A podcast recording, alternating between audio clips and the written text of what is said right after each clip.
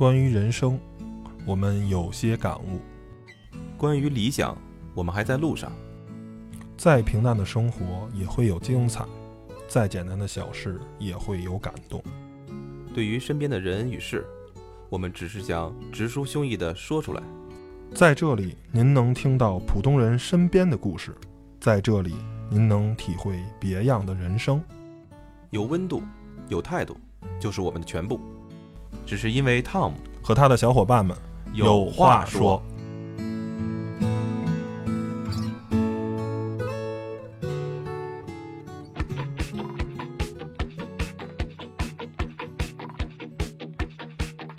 有没有人知道我很屌？我能说会道，不讲礼貌。面对光头问 Hello，大家好，您现在收听的是汤小电台汤小有话说的奇葩说版。本期的奇葩议题是：电影儿应该看技术还是看内容啊？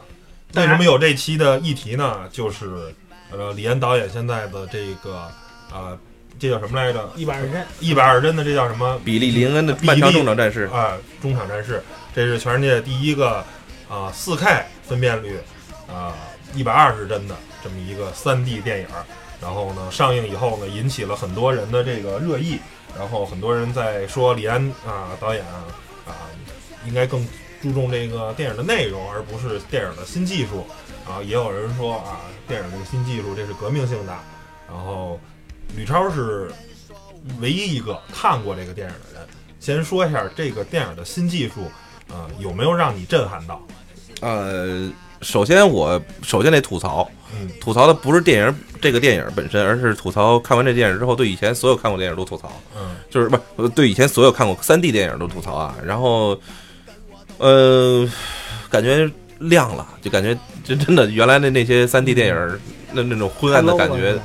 就真的就是还不如不要呢。而且你知道，我本人对于三 D 电影是非常非常抵抵制的，就是说那个只要是说这个电影有三 D 和二 D 的，那我一定看二 D 的。嗯如果说只有三 D 的，如果说不是说非要去电影院看的，OK，那我可能等它出了片源之后，或者在以后有机会再看了。所以说这真是这种态度。呃，但是话说回来，就是说这部这部电影它新技术，其实大家都我们已经在各种这个媒体渠道也好，或者是可能很多人在这个时候这上映都已经将近二十天了嘛。呃，一百二十帧四 K，然后呢是三 D 的那个影片。一百二十帧指的是就是跟传统电影的二十四帧相比较而而言，应该是高了得有将近五倍。然后呢，四 K 呢，因为咱们现在咱知道支支持最大的应该是咱们自己啊能网上下载的那种电影，可能幺零八零 P，但是很多人很少人一般就下载个七二零 P。有一个那个美女吃鸭吃烤鸭的那个，那你看你想脏了啊！美女吃烤鸭的一个视频，那是一二 K 的，对那是一个特别特别，那是四 K 的，那是四 K。那 4K 的当当年啊当年我我不是下载过吗？在我的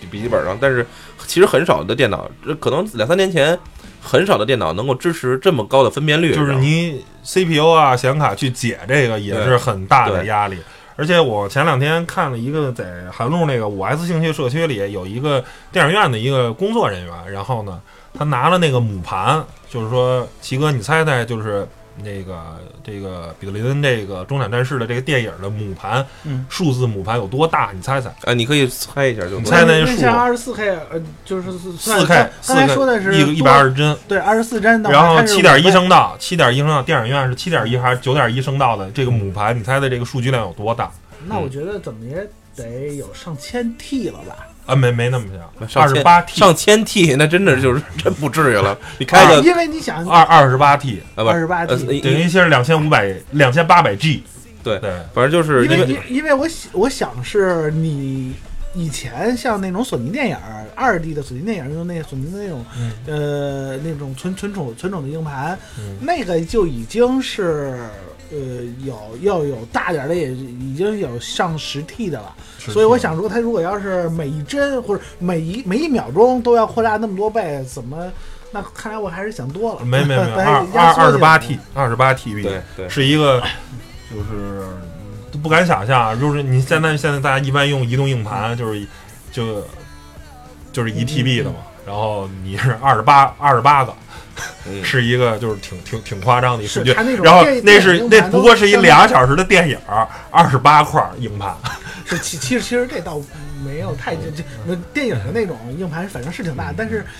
呃，我反倒惊讶的是，二十八 T 真的能容纳这么多量吗？就是它这是可可以是释放可以。出来什么，效果呢它是它是应该是这样，嗯。它是应该是三 D 电影嘛，所以它它其实分成两块不同的硬盘，然后同时在放，嗯然后呢每一块儿应该是十几加一块儿将近三十。嗯然后我当时记得是这个，我曾经呃我们参参加过一个什么那个写的一个这个感受嘛，嗯然后人家科技方面的就把这个深入的去了解了一下，然后呢关于它技术啊，但是如果说技术方面呢，可能其实我不是一个技术宅。对于这个东西，我刚开始知道这个电影，其实真的是因为它的原著，因为在应该差不多有一年以前，应该在这个时候，那时候知道李安要拍一部片子，那时候就了解那那本书就叫《比利林的漫长中长战事》，然后呢，呃，其实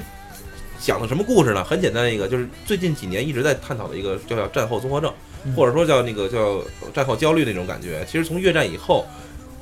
嗯，美国有很多这样的片子，比如说像什么蓝那个 Ram Rambo 就其实也是这样，那个猎鹿人啊，还有一些什么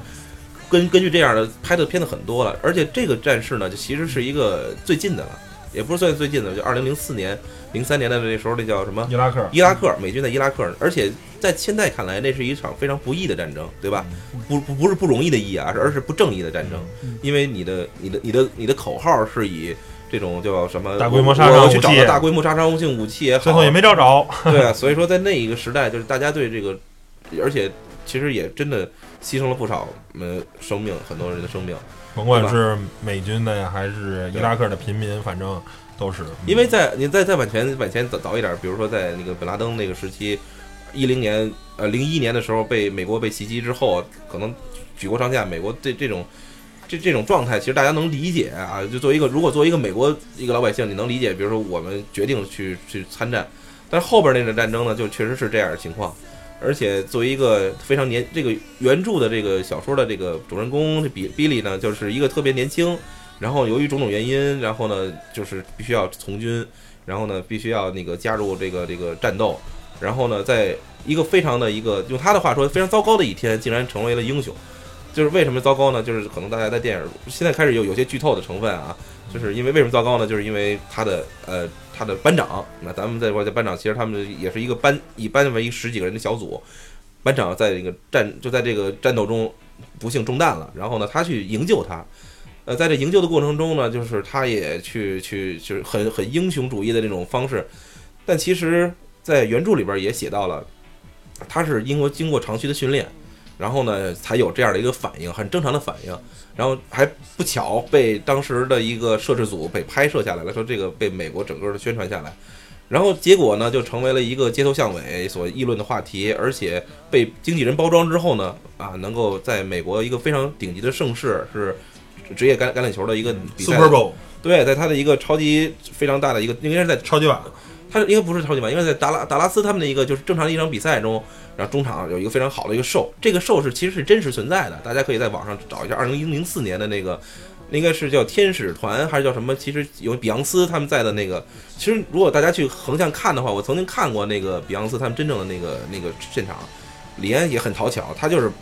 在这个片子里边没有露任何比昂斯的那个画面，但其实那是一个 那个真真人模仿嘛。呃，就这个是个模仿的那个感觉，呃，他想表现的是这个，呃，一个战士或者一个年轻人在在受到了这么大的一个就那个算算算是一个那么大事情的一个就是冲击之下，呃，他在战场上和他的那些连队的朋友和或者战友在一块儿的感受和真正回到祖国之后，大家给他的那种感受是完全不一样的。如果说反推的话，大家可以想到前几年的一部片子叫《拆弹部队》。嗯，我不知道有没有看过《嗯拆弹部队其实讲的也是，先先拆弹部队的那个男主就是这种叫战后的后遗症。对行了，这个剧透我觉得就不要了，因为本期其实聊的不是电影。然后我呃，我想问，就是它的这个一百二十帧的这个东西，嗯呃，看着比二十四帧到底有区别吗？呃，说实话，当然是有区别的。嗯为什么呢？就是因为作为一个经常去电影院看电影的人啊，我觉得就是，呃，你会发现每一个细节都会很清晰，尤其是那些可可能在原来的电影中你可能不太关注的一些细节，嗯。因为导演是通过焦点的这个就是不同，然后来告诉你他去让你去关注的哪个哪一个哪个点，然后呢，但是在那个里边呢，就是基本上他随便镜头划过的地方，你都看得很清晰，因为只要焦点就是能够在这个区域内，比如说桌子上的任何一个小小的手表的时间，你能看得很清晰，而且。因为我作为一个半军事迷啊，对这种战斗场面非常的能够心驰神往的这种感觉。其实看这种片子最开始也是有一点，哎，对它战争场场面到底是怎么去渲染的？因为也看过《黑鹰坠落》啦，也看过什么什么什么很多其他的一些反映现代美军的一些战斗的场面。然后看了看这个之后，觉得稍微有些那个，因为从时长上有点短，但是就仅仅的那个十分钟的战斗场面，你还是觉得非常非常激动，因为你会又再加上那种声光效果，你会觉得非常真实。嗯又用大又又呃有这种沉浸感，为什么呢？因为本身你的这个三 D 效果又特别的亮，然后呢，比如说爆炸的时候，尘土溅起来的时候，你会感觉真的是在你的眼前掀起了一一阵尘土，然后呢，你能看到每一颗子弹的那个出膛的时候那种火焰的那种那个就停顿的感觉，真的是我因为咱们很少有人真的拿着枪去去尝试过，但是我觉得你看过那个之后，你会发现哦，OK，就可能就是这样的情况。然后美军扛的那种 RPG 也好，那种毒刺美美美军不扛 RPG 啊，不是，就是就那当时的那种 反反坦克导弹导弹那种感觉，你会感觉到它出膛的时候那种清晰的那种顺滑的感觉。但是如果二十四帧的话，如此之快的画面，可能就如果是之快的那个那个帧帧率的话，可能你就很很细节你可能看不到了。行，呃那我听了你这一番话，那我觉得你是比较赞成李安的这个新的这个技术派的，就是你比较赞成电影应该更多是技术推动，呃，是吧？？就是我我可以接受一个电影是，呃，相对来说比较大制作、比较炫酷的画面、比较好的技术，是吧？我我我我听我听你是这个意思吧？就是本期的奇葩议题就是聊我是支持电影的内容还是这个技术？你啊其实你你是比较站在技术派似的，我我我其实真的没有太多倾向，说实话，因为最好是两边都好，你这个太没观点了。我真的没有，说实话，真是没有任何，因为我作为一个不是特别成熟的影迷啊，我觉得就是我得到我想要的就可以了。就这个片子里边，我还是得到了一部分，比如说他，因为我看过一部分原著，我没有全看看全，所以我觉得就是还是能够感觉到就是主人公的那种心心心心理的状态。但是有没有一些什么在艺术上的一个小小的一个就是欠火候？绝对是有。跟李安之前的比比起来，我觉得说实话不如那个那个那个叫什么之前的那个叫什么那个派，啊，少年派少年派的奇幻我觉得确实不如那个。然后呢，从视觉的那个可奇观性和那个就故事的深深度的寓意也好，没有那么去去去让我去更震撼。但是说实话，这次的画面也好，或者它的那个呃这种这种新技术的运用，让我觉得还是耳目一新的。呃，就是说，这个电影儿让你去看这部电影的最主要动机是技术呢，还是故事呢？肯定是技术，呃不可能是故事。呃，故事实在是没故事，不是这，因为这因人而异啊，因人而异。因为你还是你冲着李安，呃，我真的，因为如果你让我加成的话，那我 OK 可能李安最重要。不，因为它是一个反映美军，而且你这在国内上映的，反映美军的那个那种真实情况的一个，就是咱们还没有还引进的，这很很难得，就是大家你可以去倒一倒，真实反映真实美军那种在战场上的画面嗯。所以这是我在大屏幕上想看到，无论它是不是一百二帧，这次我它这个电影，说实话，我当知道李安拍这部电影的时候，我还不知道是一百二帧的。嗯直到近近半年之后，我才发现哦，好多人都进开始去议论它一百二帧了。嗯但是我决定看这部电影和看这部书，就已经是在我知道这个这这个情况的时候，所以真的，我首先一百二帧不是我最想看的，但为什么说我要看一百二帧？因为它有了，我觉得那我我要看，我这人就是这样，我喜欢东西有好的不选差的。对，那我自己要做的极致嘛，而且要做做的，既然你去看了，所以后边就说占一百二帧的话，可能是只占我，比如说百分之二十，李安占百分之三十，但最主要的还是因为这个电影本身让我就这个这个影片的内容会让我更喜欢，而且但是其实说实话，我但这个百分之剩下的这个百分之七十里边，大多数其实我还是想看一看就那种真真实的战斗场面的那感觉。嗯然后，但是说实话，它里边大篇幅都在那个，哎，中场战士的那个那叫什么，呃，那个那个秀啊，那个秀，情感描述是吧？呃，就那个秀，那中间那个秀也很也很也很很很气场非常好嗯。但是总结一句啊，总结一句我的观点，如我这人其实很很特别的简单，就是如果这个电影是文艺电影，那我可能八九不离十的我不会在电影院看。嗯八九不离十的，我不会在这个这个电影院看。为什么？我觉得还是踏踏实实回家拉上灯，然后慢慢踏踏实实。你看的是文艺片，哎，甭管是文艺岛电影，国的吧？你这是对对，有文艺文艺成分，就是你值得你值得去电影院看的。你们自己回想一下，值得去电影院看的是什么样的片子？声光电效果一定是非常之那个震撼的。变形金刚一二三四是吧？然后那种什么和碟碟中谍一二三四五是吧？咱们这种片子，你说看一看，其实就是要到电影院还是得靠技术，对，拉过去。所以这是我的一个看电影，在电影院看电影的一个真的真实的一个设想和自己一个就是设计的。如果说真是一个呃那个你说那叫什么？那叫你李安之前那部电影叫什么《色戒》是吧？啊？色戒那么多人看一个什么这个片儿，你说 这也挺奇怪的。齐哥呢？齐哥是在技术派跟内容，派我现在就是甭管是技术派还是还是还是剧情派，我都不会去电影院看。啊，不是不是，就是说你比较支持是，你是觉得就是技术推动电影发展，还是内容推动电影发展？我还是觉得最好能回到内容上，因为为什么这么说呢？呃，技术亮点最亮的呃一点就是两部片子嘛，一个《黑客帝国》，还有一个是《阿凡达》，这两个确实是有革命性的东西在，但它我觉得一个是它技术上有有一些革命性的东西在，第二个是。呃，还是主要看它的故事情节，确实是能吸引人的。啊，这种片子我是觉得去电影院看是没问题的。呃但是现在我就觉得啊，现在这种电影市场有点太过往快餐化，然后往技术去发展了，就给我个我对电影完全是门外汉。但是呃，确实现在让我感觉是这种趋势，太过追求声光电效果，然后追求这种玄幻的拍摄技术啊，什么等等等等三三 D 的电脑动画这些。到最后呢，反正电影院现在是失去了我这批拥簇了，就是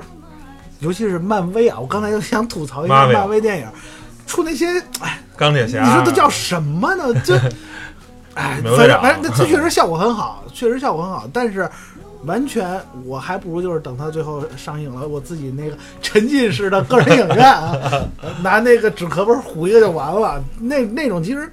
我我这人就是。怎么说呢？和吕总稍微不一样一点，我不追求极致啊，只要我觉得，哎，我这个到这份上，我能认可了，就凑合了就行了啊。所以，我觉我觉得像这种一味追求技术，像尤其是为了拉人，当然了，电影肯定是为了拉人来提高票房率嘛。但是这种手段，我觉得应该改一改。就是说，你在注重声光电的效果的时候，同时，你能不能考虑一下，呃，内容，就是能不能再拍出那种特别有深度？就是现在看电影是什么什么样的电影？比起我现在比较多，一部电影我看不完。就比方说，呃，《超人大战蝙蝠侠》，我也是在家看的。嗯那部电影好像是长达两个半小时，特别长。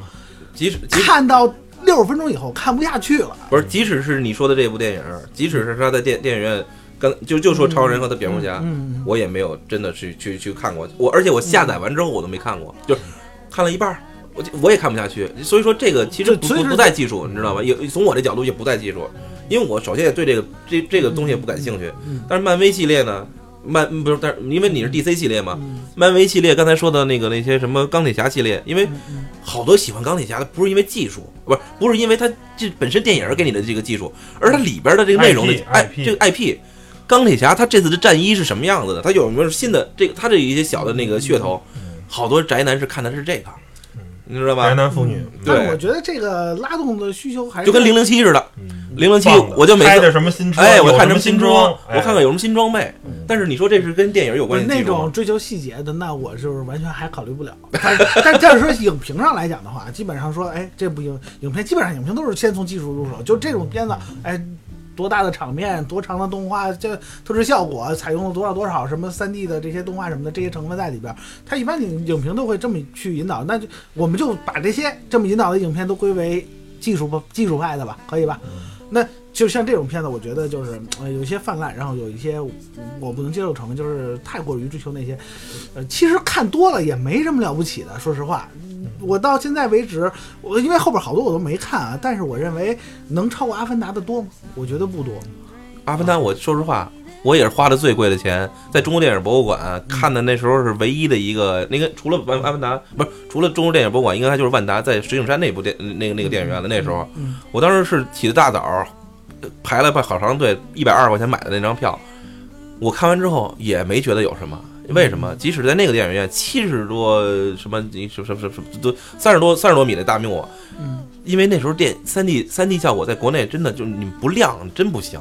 所以这这个东西就所以说我刚才为什么说我看了李安的这个半成品是吧？三就是你在看了李安这部电影之后，你觉得以以前那些三 D 效果那就是渣。我说以后如果每一部电影都能像这个三 D 电影一样，我四 K 我倒不要求啊，一百二帧我也没觉得有多多让让你觉得但是得得亮，最起码你先得你亮。得亮。就三 D 电影就得应该让你觉得它确实是三 D 的，确实是你现在都乌了吧唧的啊，对这你就跟加了尤其咱们仨都是，呃尤其呃我跟汤姆那种经常戴眼镜儿的这这种人，你在本身戴着眼镜儿又套了一个那个那个三 D 眼还挺镜儿，难受的。是吧？那个舒适度本身这次看我比利林恩的时候，那个眼镜就是特殊的，杜比三 D 的那个眼镜镜那个镜那个镜那个镜片儿就是玻璃的，嗯然后那个价值应该是在两百人民币左右，所以说就只能说那个很多看这个电影的人，当时呃我就插回来了，就是当时我在看完电影之后，很多人都鼓起了掌。你不要跟我说什么这这这个影片这个这个是因为它这里边的情节让你鼓掌，我觉得很多人就是因为看到这个技术就 OK 了。为什么？现在的人就是一个猎奇心理，可能你好像说我为了发个朋友圈，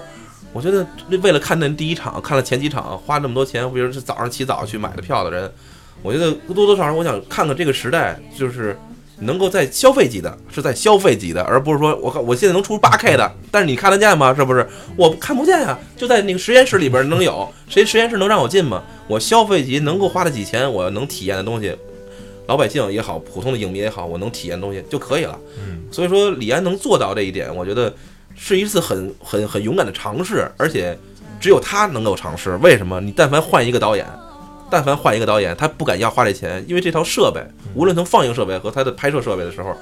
占用了索尼大部分的资源。甚至于索尼在片片在在在投拍之前做预算的时候，曾经以几度跟李安说：“咱们能不能这样？有些场面啊，咱用这个技术；有些场面还用原来的。”李安不行，说从头到尾都是。但是现在看来，其实从这个索尼公司他做出这个决定也好，提出这个建议也好，是合理的，而且是一个从商人的角度，是一个非常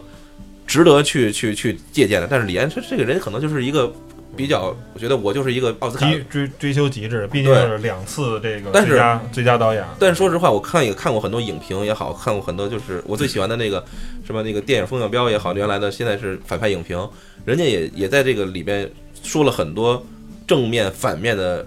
比如说那种那个那个那个就是例子，确实它有些东西是让人感觉有一种突兀，但是 OK，但是对于一般那种。影迷来讲，我觉得这个真的让我很感动。我我觉得我我我发现我还是喜欢三 D 电影的，就是只是因为没你没看过好的，对，就仅仅此而已。但是你说剧情有让你多多感动，也没有到那个份儿上，因为确确实跟比较平淡啊。比较就是有些突兀，有些东西就可能让你觉得还是有一些突兀吧。嗯，嗯，我觉得咱们你们俩听了说说的差不多，这期可能吵不起来了啊。这期都差不多。还没说完呢，怎么就吵起来了？呃，就没有人特别观点的特别犀利。嗯我觉得对于来说，技来一术，个犀利的观点，嗯，我可能也相对来说 是比较比比较比较平啊嗯，就是说，呃呃，电影的技术是服务于电影的内容，从电影从来就是内容为王，就不可能是技术为王。那样的话，你看三 G。看 CG 就好了，五分钟、三分钟的，你看一个特别炫的，全家电脑 CG 画出来的东西就好了。电影是什么？电影从来就是艺术，艺术是什么？就是有内容，就像文学一样，是吧？就像歌剧一样，它里面你得听声儿，你得看影儿，你得有内容，嗯对吧？你光有技术没有用，就是为什么说那些技术让你燃的电影，就是我第一个让我技术燃的电影就是这个《变形金刚》，嗯因为虽然小时候没有多喜欢变形金刚，但是呢，毕竟也是看过。但是当那些很简陋的机器人儿，然后呢，通过这个现代的电影的技术，然后呃一下就就就就变得生灵活现的时候，你肯定会燃的。包括二零一二，包括这些东西，就是说它呃，可能确实没有世界上。其他那么多伟大电影那么伟大，但是呢，他通过技术的手段，让这一个电影看起来更生灵活现了，看起来更真实了，所以他这个让你燃了。就是嗯而且你纵观整个世界电影历史上，其实呃技术是是很重要的啊嗯，就是但是内容更重要。就像在七十年代的时候，《星球大战》这个电影起来的时候，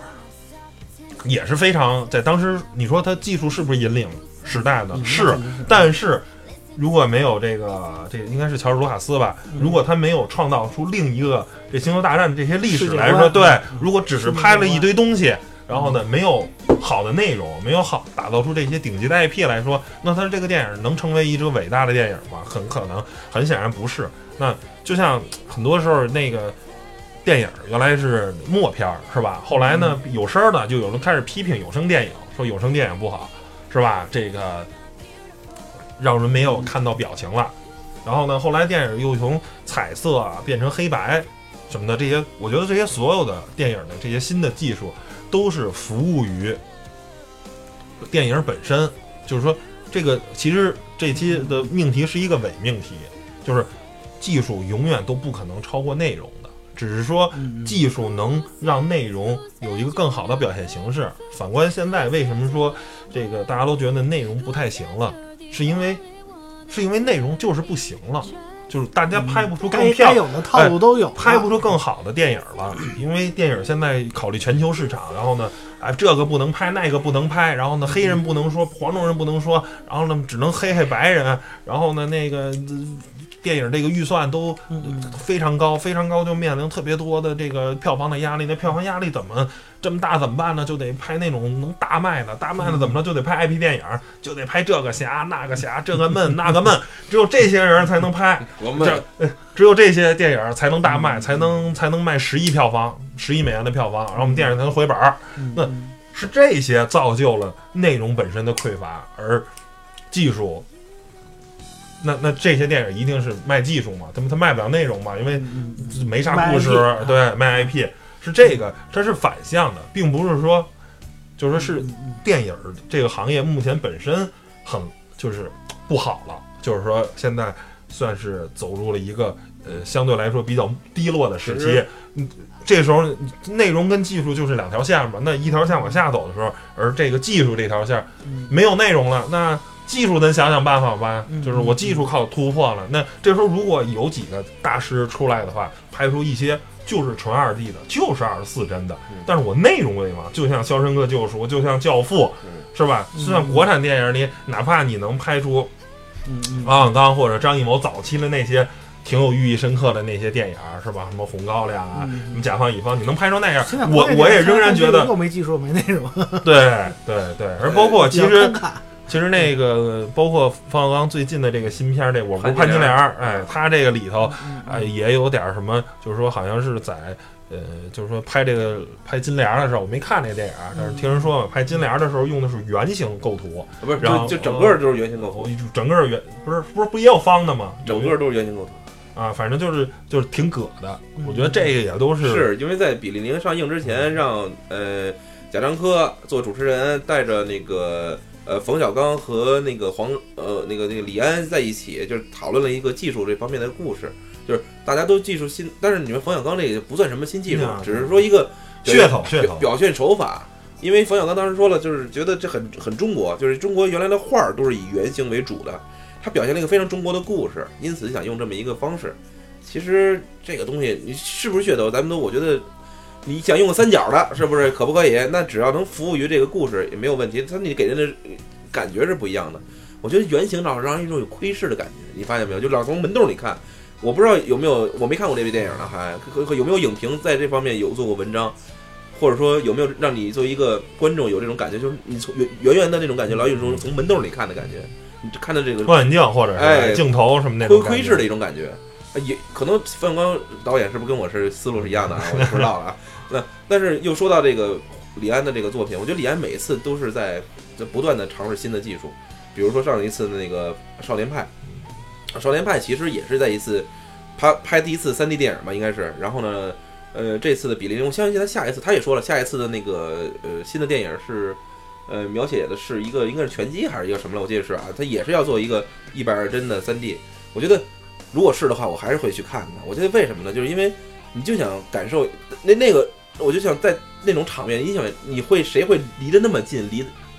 就是在做拳击的这种那个就那叫什么那个真实场面的时候，你你会离得那么近吗？而且看得很清楚，你会让人就是看就是看电影的时候，在影院的至少影院的那些人是非常好的一种视觉享受。我觉得真的是这样，因为现在的生活节奏太快了，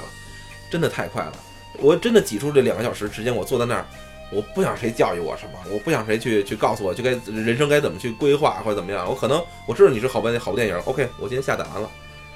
我我踏踏实实那天我真是想受教育的时候，我我确实去去找找一个机会，我踏踏实实的沉浸式的，是吧？用大齐的那个那个那个那沉浸式，我好好受受教育。但是这个时候，我就想在电影院两个小时，我进入这个电影，然后呢，如果他的如如果他故事更好，那当然更好了。但是我觉得什么东西都是一个相相对的，呃，完美可能这个事情，如果李安这次拍的可能还是一个特别好的一个剧情，可能它就是一个丰碑了，可能真的有一个丰碑了，再加上他。听了一些呃别人的那个那个建议，就是不是说所有的场景都用一百二帧，因为真的这部电影我有可能也要吐槽，就是真的一百二帧的时候，很多景象你会觉得这个人就是站在一个栏目前面去抠图那种出来，你知道吧？因为太突出了，太三 D 了，然后后边那个虚化的效果太奶油了，然后这也也会让人有突兀的感觉，真的是这个东西就是说叫什么来着？就是这个距离产生美。是吧？就看像看岛国电影一样，有时候你真幺零八零 P 的，你看的脸上所有粉刺你都能看见的时候，这不见得是美，你知道吗？电影其实有时候模糊产生美，有时候 那样你能产生更多的遐想。依然很期待 VR 的幺零八零 P 的那个那个岛国电影，对，这这东西还是体验嘛，现在都重重体验嘛，所以说，你说是不是也都有这种的情节在里边呢？就是说真的，我觉得可能是吧。我觉得技术。你刚才说到什么？我就我特想我特想问大齐，就是说，如果现在让你去想，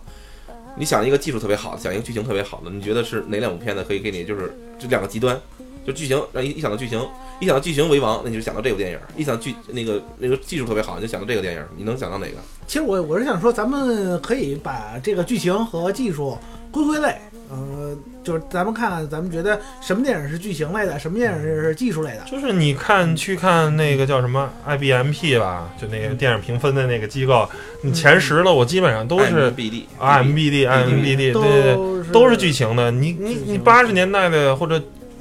或者九十年代拍的电影，那有什么技术可言？其实我现在可能有一些年龄上的因素。我现在啊，不管是电影也好，还是一些其他的综艺形式的节目也好，还是游戏啊这些东西也好，哎，我现在觉得以前的东西挺好，尤其是那种比较注重剧情的，比方说啊游戏。我觉得这个就是叫什么来着？就是人类，我觉得好像在。就是八九十年代的时候，电影技术并没有什么革命性的东西。就七十年代的时候，就纯是剧情推动。不是不是，七十年代的时候，乔治卢卡斯那个推动了一波，就是电脑开始介入到电影的这个制作中了。然后呢，哎，推的了一波。然后整个八九十年代就是没落了，就是也没有特别多的。然后呢，顶多就是电脑三 D 的，它又没有它它只能说三 D 建模出来。然后这时候出现了像那个《侏罗纪公园》啊这种啊类型的电影，但是呢，并没有特别。出彩的东西，然后现在反而这个进入了这个这个二十世纪以后，二二十一世纪以后呢，就开始剧情是落寞了，就开始现在不断都是拿技术。你看现在包括少年派的奇幻漂流啊，这是顶级的技术啊。说咱说变形金刚也好啊，咱说那个二零二零一二也好啊，哎，各种侠也好啊，阿凡达这些其实都是没什么技术呃。故事可言，你说有啥故事啊？你基本啊，对，基本就是哎，我这个哎，三句话就能说明白的一个故事。但是你再反观，你像什么《教父》啊，《肖申克救赎》啊，或者哪怕是《阿甘正传》呀什么的，或者什么《飞越疯人院》，就这些。其实我觉得真的，一句话说不明白这事儿。这它它承载的信息，它承载的影片东西太多了。你能说《肖申克救赎》啊，就是一越狱的故事？这还真不简简单单是越狱的故事。其实说到这里啊，我想说有一部片子其实综合的非常好，就是《真实的谎言》。说实话，在那个年代，那个技术也相当高的，而且那种电影里边也融合了大量的剧情在里边。就是我期待的能拍出这样这样的电影是最好。就是技术应该是为内容服务的。对对对对。你说你就跟算什么来着？咱举一个别的例子，电影一直可能就掰扯不清了。就游戏，谁都知道，我们小时候玩的超级马里奥好不好玩？有没有意思？有意思。但是现在真让你玩超级马里奥，你嘎嘎嘎玩一天。你玩得下去哎，吗？所以我刚才想说这个，我说这这是不是你只是当年你觉得这个游戏性哈？我我就刚才想说，可能是你因为年龄问问题，玩完了现在这种呃视觉效果非常好的，然后操作非常流畅的这些这些游戏之后，哎，觉得哎手机上下载一个小鸡模拟器，然后下载以前的老游戏玩，我这样沉浸的挺好。嗯尤其是超级马里奥，我前几天还把整个八关全都通过一遍。我觉得然后觉得乐趣非常大，而而且尤其是 RPG 游戏啊，你像现在《最终幻想十五》嗯最新的，那没得说，技术什么的都非常好。前天刚出，但是我发现我我玩以前的 FF 四、FF 五啊，或者是勇者斗恶龙六七啊，我觉得挺沉浸的，是不是？不是所以我因为现在的这个游戏啊，越来越有一种仪式感了，就是你看，就是前期铺，就是说，就咱们就说 FF 十五啊，嗯我打一年以前就开始出预告片儿，然后呢，前两天还有各种宣传活动，嗯，然后还拍了很多真人视频，然后呢这，FF 十五得多少年才出啊？得得是得有四四五年还是多少年？反正我听嗯，真正迷啊，我一直跳是吧跳票是小四年了，对，三年多中。间跳了什么十、十一、十二、十三、十四都都没有，反正就反正一直蹦到了十五。嗯其实我对于这个那个 F F F 系列，我不不是没嗯一集都没玩过，就嗯一匹一刻都没玩过。但是刚才你说那个，我曾经也试着在手机上找过，因为什么？我觉得归根结底就是因为现在的生活节奏太快，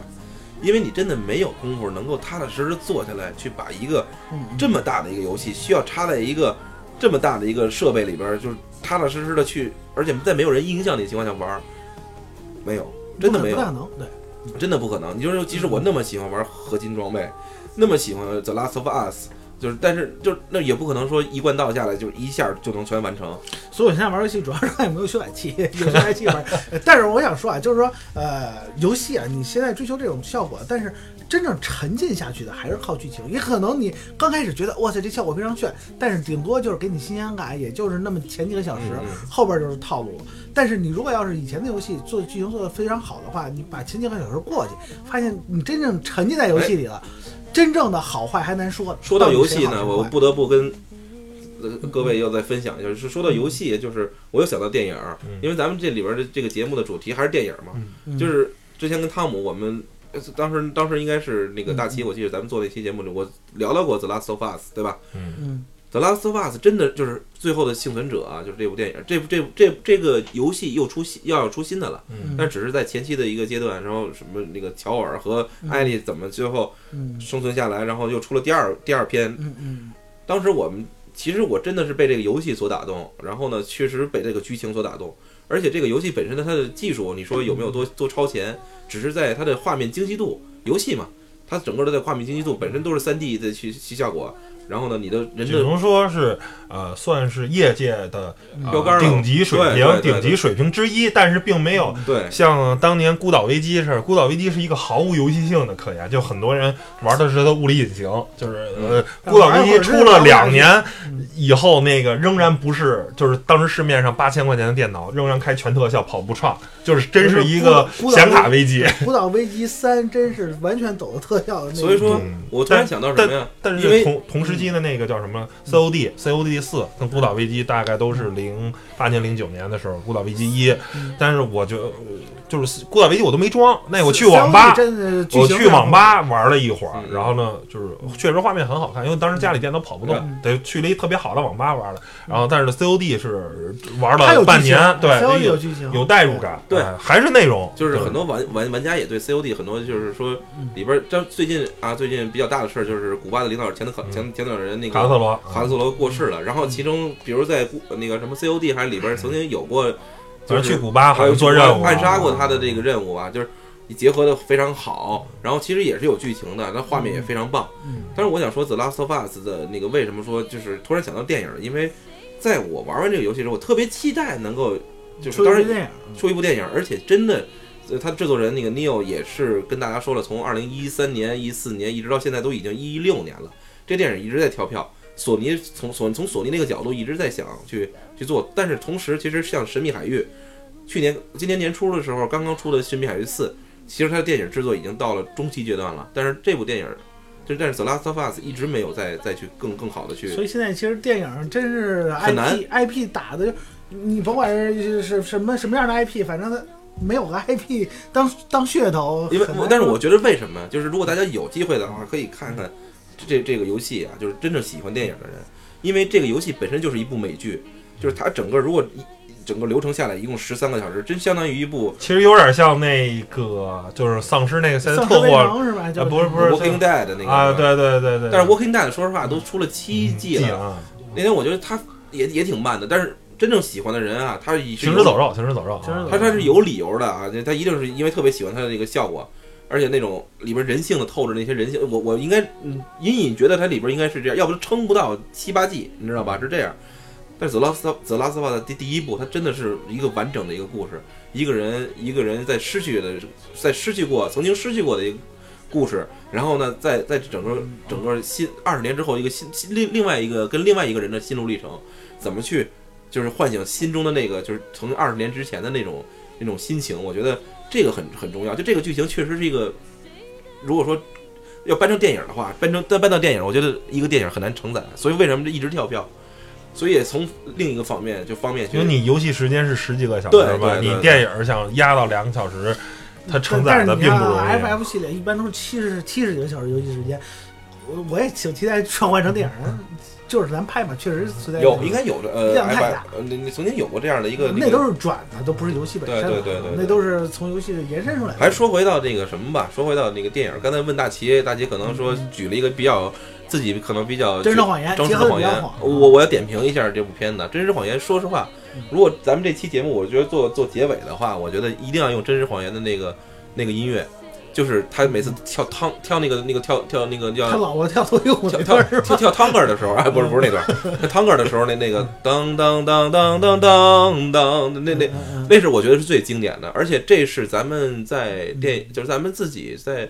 就是分账大片儿，好像是第一部，好像是怎么开始，就是我忘了是不是第一部了，反正也也就是最最早那个给大家那个印象非常深。哎但是但是说实话啊，这部片子你现在再看，你再看它的技术细节，比如说钥匙借战斗机在那个窗户上划划过，一个人站在上面的时候，背景是特别的假，嗯为什么呢？因为技术限制，让你只能在它是一个本身是个栏目电影，当时拍的时候你就能知道那人一定是站在一个设备上左右右晃的，然后换成效果。现在的技术已经可以做到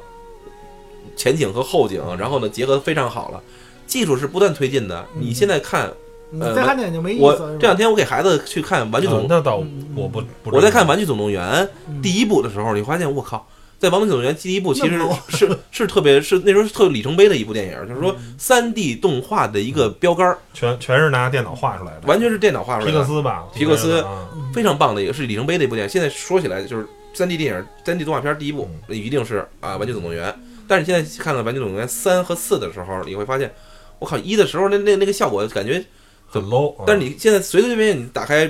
那个咱们朱 River 的那个那个他们那个电北北京电视台的那个动画频道，看到很多三 D 电三 D 动画片也跟着差不多，好多不是我我我可能说的有点过了啊，但是至少是欧美的普普通通的那种呃也也是还还是很不错的。为什么呢？就是说现在的这个动画技术也好，电影技术也好，它是呃是随着这个时代发展啊，你往回看是永远觉得没法看的。技术，如果说这部电影真是故事却可以承载。对这个技术，你为什么说你嗯 IMDB 是一直都是前二十名也好，前一百名，至少前二十名都是以剧情为王的？为什么？因为只有这个你才能反复看。真是那种，如果真是以技术一本小说，嗯你说嗯四大名著，对包括你说金庸、古龙写的一本小说，多少人是吧都能看，因为他在你脑子里，你自己用你的脑子的脑补技术，然后就就就出来了。嗯所以说，这种真正是以以这种为为为为主的这种电影呢，它其实是它生命力其实是很短的，但是呢，它是一个探索的过程。就是我要告诉你，我们能达到这个方方面，然后其他导演才会陆陆续续使用这种的技术来服务它的剧情。我觉得，我觉得举一个非常，我我觉得最最最近几年，可能我一直会拿这部电影作为一个自己就经常去反复去看的一个那个怎么说呢，一个就是一个一个一个一个东西吧。呃，原来应该是《肖申克救赎》，真的，我可能每隔几年或者每每就一年必须要看一次《肖申克救赎》，就是感觉在那个时候，就这这东西是是自由的一个，就是就是自由是一个非常重要的事情。但现在我觉得就是，我觉得后就现在这十年或者这这最近的这几年，我觉得呃那个《星际星际穿越》是一个特别让我觉得特别喜欢的一部电影，它结合的东西有亲情，还有一些科幻，尤其我觉得在亲情这方面，我觉得做的特别好，就是把父不是就就长辈和晚辈，就是父女之间的这种，是吧？这种亲情描写特别好，而且还有他你说他里边有没有技术？咱们之之前做过这期节目，就因为他请了这个就是非常那个物理学家做了相应的很多的功课，然后呢把真实的这种呃黑洞的情况用用电子计算机用用用用计算机进行了模拟。其实他也做了很多的这方面的，技术是很必不可少。但呃，是很很就是因为你现在你过去啊，可能呃，你拍一个电影，假如我去等一个光啊，或者去等一个什么东西，我可能很几好多好多天。但是现在可能我有技术上了，我可以去做，甚至说我可能我就想拍在纽约大街上的一一一个这个。一组镜头，那可能你要像过去拍，你得要封路啊，还是什么东西啊，你你才能说我让群演去演。现在不需要了，现在我就是直接在绿布上去拍，拍完了以后，整个后面那个街景啊，我通过后期的技术去做就完了，然后你完全看不出破绽。呃，从某种上，你要说绝对的拍摄成本，那肯定拍实景更便宜嘛。但是你要考虑封路啊，对社会什么治安的这种啊，你你你你你你好好的，假如这嗯嗯就就把你们家门口这个路给封了，一封封封半天，然后为了拍 拍激素镜头，是吧？呃，包括我记得那个你在十八摸的时候，那个变形金刚啊，四变形金刚还在你那儿拍过。然后呢，如果你技术够先进的话，我可能就不需要了，我不需要实景了。然后拍完了也呃拍没事儿。呃，对对，就 就说这意思，就是说，哎，假如说我可能我为了拍这组镜头，我这个一个楼，然后可能要一天都不能上班了，不能工作了，你造成的这个损失还是很大的。所以技术永远都是为内容服务的。是吧？就是你不能说我这个电影啊，内容是一百分，技术是零。你现在你谁让人看一默片儿？哎，拍的特别好，但是一默片儿的，配字幕的，没声儿，没音乐，你能接受吗？我觉得我接受不了。就是技术上来了之后，就是带动你们观影者必须得接受这个技术了。然后在这个技术前提下，你才能再去看内容。再回来的时候，就反而接受很难接受不了了。以前再看以前的电影，哎，我靠，什么玩意儿？但是啊，但是说实话，连把三 D 效果都没有。但是话说回来，电影是需要，尤其现在现在商业电影，至少商业电影是需要把人拉到电影院的。你用什么把人拉到电影院？没那些东西也不行。对，嗯，真真的你你难道说你就拍一个就是潘金莲里边没有任何的是吧那个效果，我就光为剧情，但是你只能炒作呀。看看最近的这这这一幕幕的事情就能知道了。嗯，我是不会去看的，我很我很简单，我我是我我真的不会去他他。就是现在连剧情都没有嘛，主要是你拍出来的既没技术也没剧情。我不是说本身这个电影不是没有剧情，也不是说小刚就是就是我现在更我可能只能冲着小刚去，但是呢，在我可能去也可能不去的时候，我就不去了。但是有的时候，比如说这电影就像《比利林恩》，那我抽时间我要去看，为什么？它过了一个档期以后就不木有了。就没有人再去给你专门去把这设备，他这个设备是租来的。嗯这个电影院北全中国就两家，一个上海的 SFC 上海呃影城和那个北京的那个那个那个叫什么那个国大油塘还是呃国大油塘，就这两家电影电影院，租金是每天成成万计，然后就租这么一个月，呃，一般的电影档期一般都是一个月，过了就没了。所以说，哎，我那我想问问，汤姆为什么没去看呀？我广州呢，要是在北京呢？我可能会去看一下吧，因为我对这个新技术还是一个啊、嗯就是比较好奇的，就是说，呃，就是这些开创性的技术，我们应该还是去去体验它一下的，因为呃，它是一个开放性的东西，它是一个创新性的东西，然后它引领了整个全世界这个电影的技术要往前走了一步，嗯。就是我刚才说的嘛。现在虽然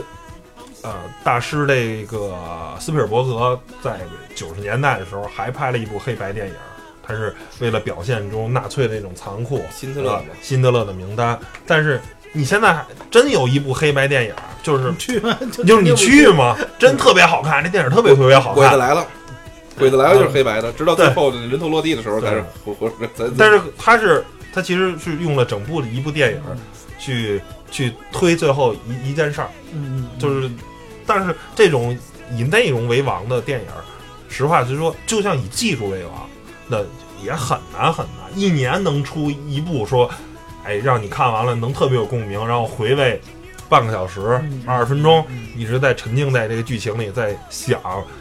导演要表达的一些东西给你的那些电影很少，就像你。看《阿凡达》或者《二零一二》这个电影，给你那种震撼，说你不一年也就一部吗？是吧？你现在很多电影儿，你说你再看到变形金刚，再看到阿凡达，你都见怪不怪了。你可能只有看到比利林恩的这一百二十帧，是吧？因为事实上为什么就对？为什么说说这个这个就是？我想再表明一个，就是二十四帧的这个黄金定律，那是狗屁，那是当年的电影放映技术，它是胶片时代，它放映技术就是二十四帧，它没法再快了，再快了，它机械性能它就达不到了。就像你玩游戏似的，玩游戏很多人说是 六十帧是极限，但是你去试试一百二十帧或者一百帧的显示器，你再玩游戏，尤其是玩射击游戏，是真的是不一样的。就是刷新速度快，你人眼是有极限，但是呢，真的还是能有更多的帮助。当然，觉得就这就是我你觉你去试试，这就是我真实感受你你你试试那一个一百二十帧的显示器，现在大概是大几千，得大几千块钱的显示器，或者得过万了，一百二十帧的，我一百但是帧的。光有显示器没有内容的那个没有游戏这这种呃游戏是你就就拼显卡嘛，嗯就是现在是这样，就是你显卡带一游戏能，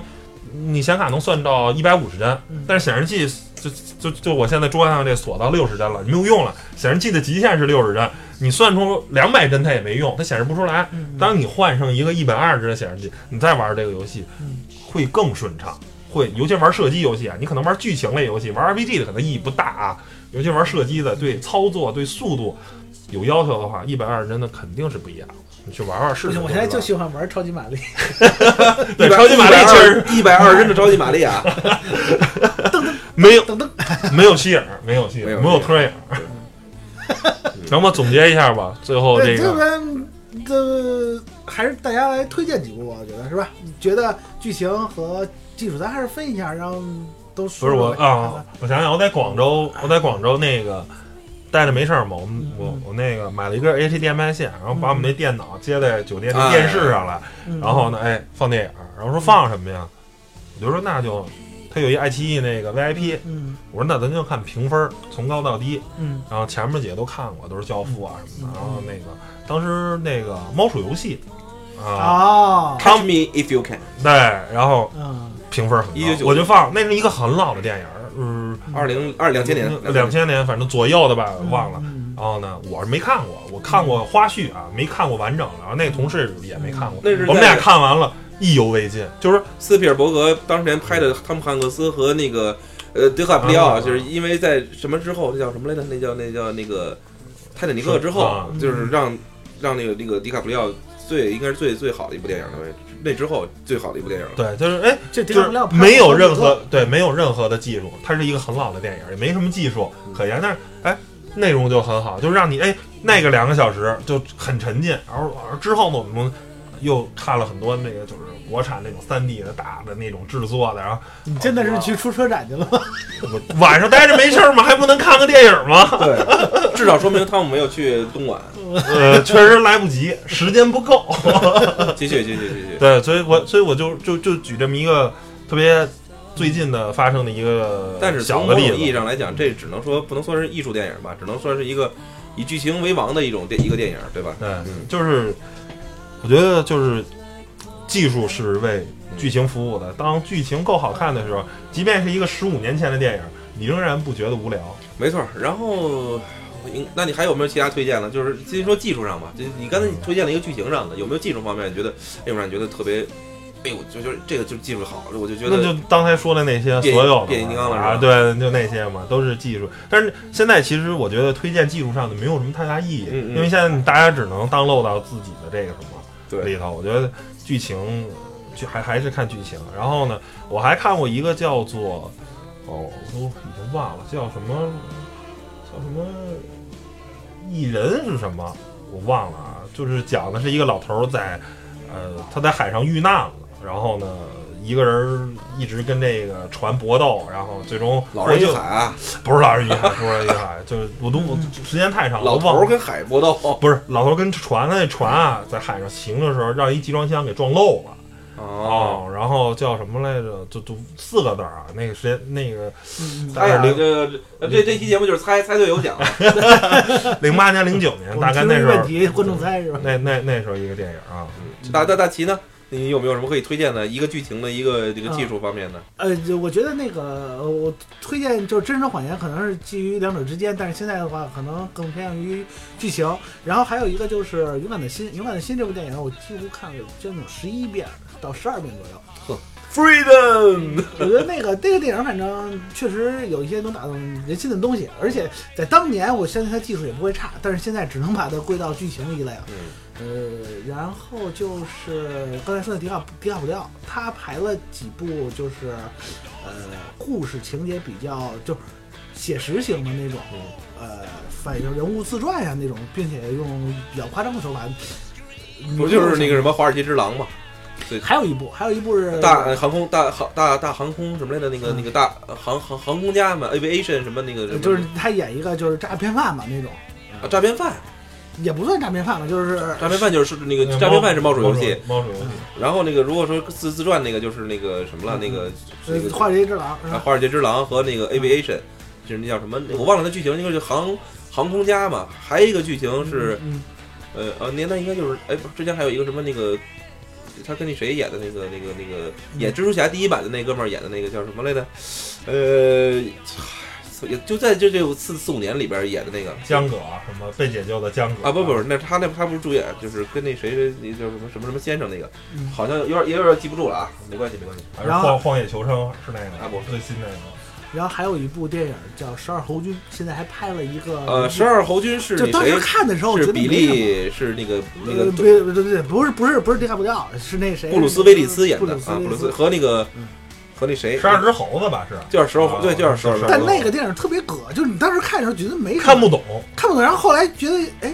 一回味回他就是讲觉得特别也是讲穿越的嘛，也讲穿越嘛然后跟那谁那个对对，那个布拉德皮特演的嘛，嗯。布拉德皮特演的就是那疯狂的那个那个十二侯军的一个组织者，对，其实他其实十二侯军的本身是正义，也不是说正义的，反正就是就其实是一没事儿的，对对没事儿的，对，然后感觉情节特特别诱人。还有一个就是什么第第七感、第六感吧，好像叫哦，都是那些第六类接触吧，第呃，不是，就是第六感，是那谁，那也是那个呃，就现在演西部世界施施瓦辛格演的那个不是那个，是那个那谁演的，就是现在演西部世界那老头叫什么？那个啊，那谁，呃安东尼霍普金斯，安安东尼霍普金斯和一个小孩演的那个，six，，就他本身能呃剧情我想不起来，好像就叫第六感好像。然后我想想还有什么？还有什么？还有别的就没有，还有一个叫 Darkness。Darkness 是一个特别葛的一个，但是情节特别的悬疑的一个恐怖电影。但是那恐怖电影我我当时在日本租了一个录像带看的，我就再也找不着那部电影了。是吧？录像带？不不是，就叫大，就我记得那名特别神神奇，就叫《Darkness，演的是德国一个小镇，嗯然后他是怎么着？那那个人是，反正就是通过各种悬疑，最后打开了一个地狱门，就没了，就停在那儿。你你想还应该有第二部，他但是第二部就没了。关于这电影，我还写了整个一个电影的介绍的一篇文章，然后我就再也找不着这电影了。就我就不知道这电影叫什么名儿，人能碰着的话还要再看一遍。上 i 上 m d b 搜，因为电影特拍得特别好。嗯，但我这呃，我还真得搜搜。现在我都有点怀疑是不是我脑中嗯凭空构养出来的，但但是确实平有行世界了，平行世界了。对，然后别的就差不多就没了。你呢？电视电电电电视其实我要介绍的东西就太多了，但是其实说实话能行，咱还有点时间，你可以快速的过一下。啊，其实我打能能打动我的，其实说实话有，刚才我真的最近这几年可能最能打动我，或者然后我刚刚就前两天我又下载了幺零八零 P 的那个星际穿越，《星际穿越》，确实还是你能看到那个，但是但其实我要再说一下，《星际穿越》本身它就是用胶片拍的，是应该说是是是反潮流而行之，呃，对，是克里斯托弗诺兰最后一部啊、呃用七十毫米那七十毫米拍摄的这个这个这个呃胶片的，等于说这个传统的电影儿。然后呢，但是你说，但是我很喜欢那种颗粒感，就真的喜欢那种就是风沙过去那种颗粒感，真是像一种胶片的感觉。但是其实说实话，要说到比利林恩，但你没有感觉那种颗粒感，你感觉就是你自己家拿那个录录像带、摄摄影机拍出来的，就是就比那摄影机清晰度特别高。那种真实，那种就就咱们现在正正站在眼前，这种没有任何颜色可言啊。但是但是说实话，我希望大家如果有机会，还是再重温一部电这部电影。当然还有诺兰的几部片子，我都特别推崇啊。就是我我不是因为大家都喜欢诺兰才喜欢，真是因为拍的确实有深度。比如说他之前的那个就是那个记忆碎片，这我相信很多真的是，如果咱们节目里边真是一说到这个，就说那都不用说的，记忆碎片真的是一个非常有意思的电影。为什么它真的没有什么技术可言？它就是把一个电影你倒着看就行了，这你要正着看，它是一个倒，它倒叙的。什么叫倒叙？咱们倒叙就一般都是先说一开头，然后再倒过来说，然后这么着，它是假倒叙，它真是倒叙，就是电影最后一秒和电影的第一秒，你嗯反过来反不是反过来就就可以了，你就把电影倒着放嗯就能放下来，就是很奇怪的一部电影，就叫记忆碎片，米米那个嗯 memory 还是叫 memorial，那是我也忘了叫什么东西了。嗯然后诺兰还有最近可能这几年也比较就是，今天今年刚上映一部新片叫不是他的啊，是那个叫呃叫什么来着？什么博神奇博士吧？啊，奇异博士，奇异博士，啊奇异博士里边用了一个就是类似于嗯诺兰之前那部片子叫啊叫什么来着？那个那个就是天地都转的那个叫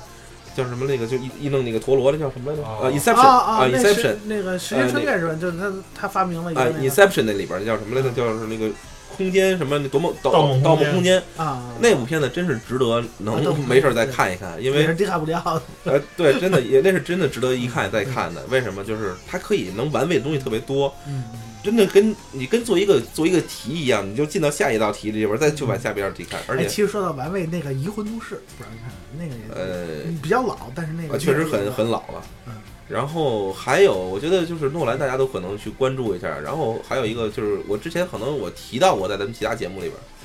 叫那个夜行，呃，夜行夜夜夜夜行什么，就是演演一哥们儿，是一个特别落魄的一哥们儿啊，就是他就是自己自己也不没挣不着什么钱，然后发现当小报记者，嗯当狗仔队特有意思，然后特特哦。，那个对，那叫什么？就他当记者去了，对然后自己制造事件，制造事件的那个那个什么夜那个我忘是四个字儿的，我忘了，是跟夜我那个大哥我我我可能我现在一时半会儿找想想不到、啊，志片儿，那是。那个特别励志啊，特别有意思，而且特别黑，特别是那种黑黑色幽默那种黑色感觉。黑色励志，找那部片子叫那个源代码的男主角，源代码的哎男主角找他，他的那部片子就是这个叫夜夜夜什么侠来着，夜不是不是什么侠，嗯，就是讲讲的就是他这个片子这个片子整个大部分百分之七八十八九十都是在黑里黑天里边拍的，是是，然后拍那个车祸，他第一个时间跑到现场去拍那个特别惨的那对状态，然后怎么样，用这个来去换得报社呀、那个什么新闻媒体的一些钱关注。而且他那个片子有一个好处，能教你一些面试技巧，自己卖自己，哎卖的特别好还啊。对对对，这个特别有意思。然后还有一就是前几年特别打动，真的励励志片，算是我最后一个推荐的片子吧，就是那个。哎，不能说是最后一部蜕变的，我应该除此之外还有一部啊，就是先说这部，应该是威尔史密斯的那部《当幸福敲门时》，我觉得那部片子看完之后，真是有点想哭那种感觉，就是就是那种落魄到极点了。然后呢，那哥们儿就尤其这是真真正的面试技巧嗯，和如何做好一个销售，就是嗯当有人问那个排排名非常高哈，不当当幸福敲门时，如果说就是当时你说大伙抱着孩子在厕所里躲着嗯。躲着不出去，然后